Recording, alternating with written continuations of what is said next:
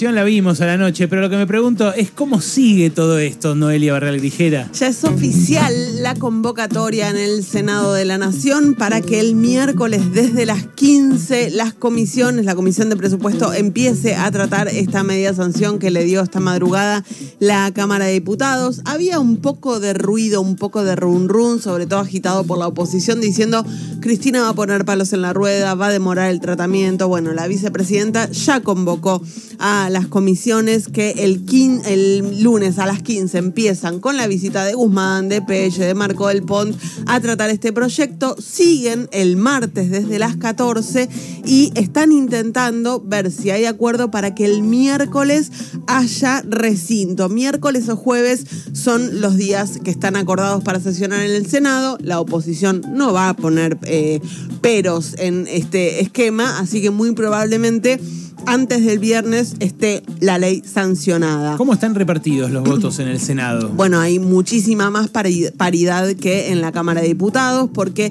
el oficialismo tiene 35 votos propios, eh, tiene dos aliados que creo que los podemos considerar incluso aliados en esta votación, que son eh, uno de Juntos Somos Río Negro, que es Alberto Beretilnek, la otra es Magdalena Soler y Quintana de Emisiones, y enfrente está Juntos por el Cambio, que tiene 34, así que la paridad es absoluta. Pero de los 35, sin, sin contar esos dos aliados, de los 35 del frente de todos, ¿cuántos son kirchneristas y cuántos no kirchneristas? Bueno, es difícil hacer esa previsión. ¿Por qué te digo esto? Porque ya eh, en lo que mostró la votación de ayer es que incluso algunos diputados, diputadas que no son considerados de la cámpora, terminaron plegándose a la estrategia de Máximo Por ejemplo, los sindicales. Por ejemplo, los sindicales, pero de los sindicales se sabía que estaban eh, tensionados, en duda con el acuerdo. Pero, por ejemplo, Agustina Propato, la esposa de Sergio Berni, que es diputada nacional. Sí, que encima los recorrió por izquierda en el discurso. Bueno, votó en contra. Sabemos que Sergio Berni está muy peleado con Máximo Kirchner, pero sorprendió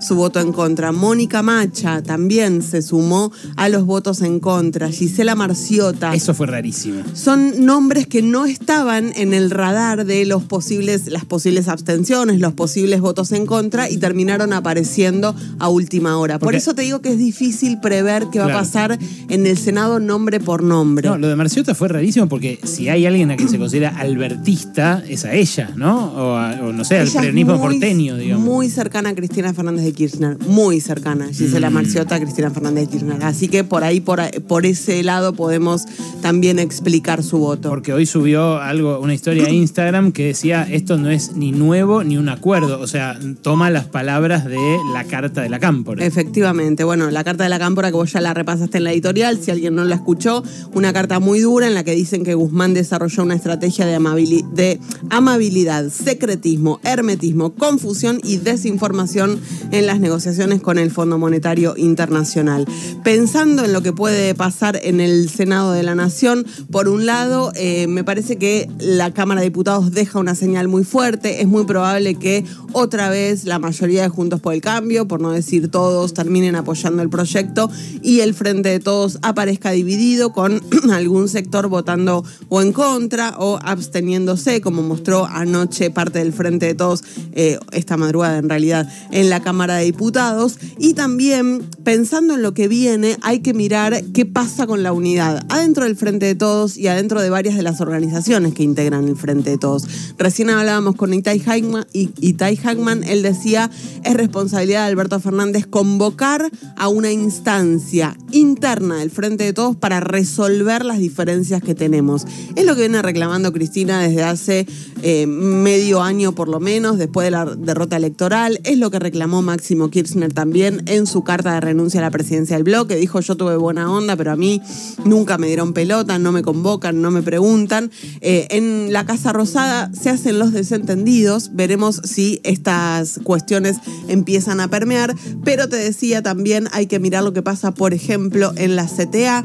Claudio Lozano hace un ratito nada más acaba de presentar una denuncia penal contra el proyecto que esta madrugada aprobó la Cámara de Diputados. También es una denuncia penal que firma Ricardo Peidró de la CTA Autónoma, Hugo Cachorro Godoy de ATE. Claro, ellos son todos del eh, el palo de genarista, Exactamente. Digamos, la CTA que en su momento rompió con la de Yasky. Exactamente, pero bueno, eh, empieza también a eh, tensionarse esto.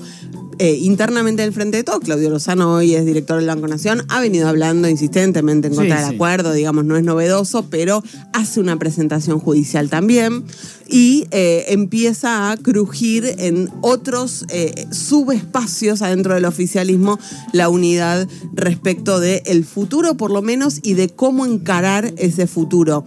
Mi opinión personal y lo que yo creo a esta hora, en este día, es que difícilmente el Frente de Todos se parta efectivamente antes de 2023, antes de las elecciones de 2023. De hecho, lo decía hoy Tai Hagman, o sea, votó eh, en disidencia con el resto de su bloque, en disidencia con el presidente de la Nación, y ellos aún así, ya lo había dicho Juan Grabois, se van a mantener adentro del bloque, están reclamando espacios de negociación, veremos qué sucede. Solo para cerrar, la perlita de que Máximo Kirchner entró al recinto de la Cámara de Diputados ayer apenas terminó el discurso de Germán Martínez, o sea que no pasó un segundo de más Máximo Kirchner adentro del recinto, se sentó al lado de Sergio Palazzo. Sergio Palazzo, uno de los diputados sindicales que ayer se abstuvo, no votó en contra y eh, emitió su voto en contra, sí, en ese momento Máximo Kirchner. La pregunta en todo caso es cuánto antes de las elecciones de 2023 se parte si se parte, ¿no? Porque para ir a una elección de 2023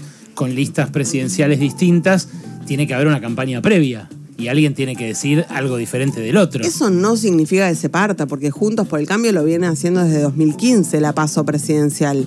Y aún con las enormes diferencias que hay dentro de Juntos por el Cambio, que para la campaña presidencial de 2019 eran tremendas. ¿Te acordás que estaba la, posibilidad de que María Eugenia Vidal rompa, se abra sola, sea candidata presidencial en contra de los deseos de Mauricio Macri? Nada de eso pasó. Entonces hay todavía existe la posibilidad de que el Frente de Todos decida, solo por el hecho de tener enfrente al macrismo, solo por el hecho de tener enfrente al macrismo, eh, ir a una paso presidencial y seguir juntos. e intentar tramitar así sus diferencias internas. Sí, sí, eso eh, la verdad que es lo que hoy parece más probable. La cuestión es cómo sea esa convivencia acá hasta ese momento. Necesitas una instancia de discusión interna, evidentemente, si no, esto te va a pasar cada vez más seguido. Eh, en lo inmediato, más allá de que aparezca esa instancia o no, ¿imaginás cambios en el gabinete a partir de esta crisis? La verdad es que no, ayer eh, y antes de ayer, sobre todo después del acuerdo que alcanzaron los diputados del Frente de Todos y de Juntos por el Cambio en la comisión, circuló fuerte la presión, sobre todo para que Alberto Fernández eh, eche a Martín Guzmán diciendo, bueno, Guzmán dijo que esto se tenía que votar sí o sí junto al plan económico, no se está votando al plan económico, queda muy debilitado, Alberto lo tiene que sacar, el presidente obviamente a través de voceros oficiosos salió a respaldar a su ministro de Economía, no parece, no parece ahora el momento de algún cambio en el gabinete. Bien, es la actualidad política la que manda, lo que más caliente está de la agenda informativa, acá pasaron cosas.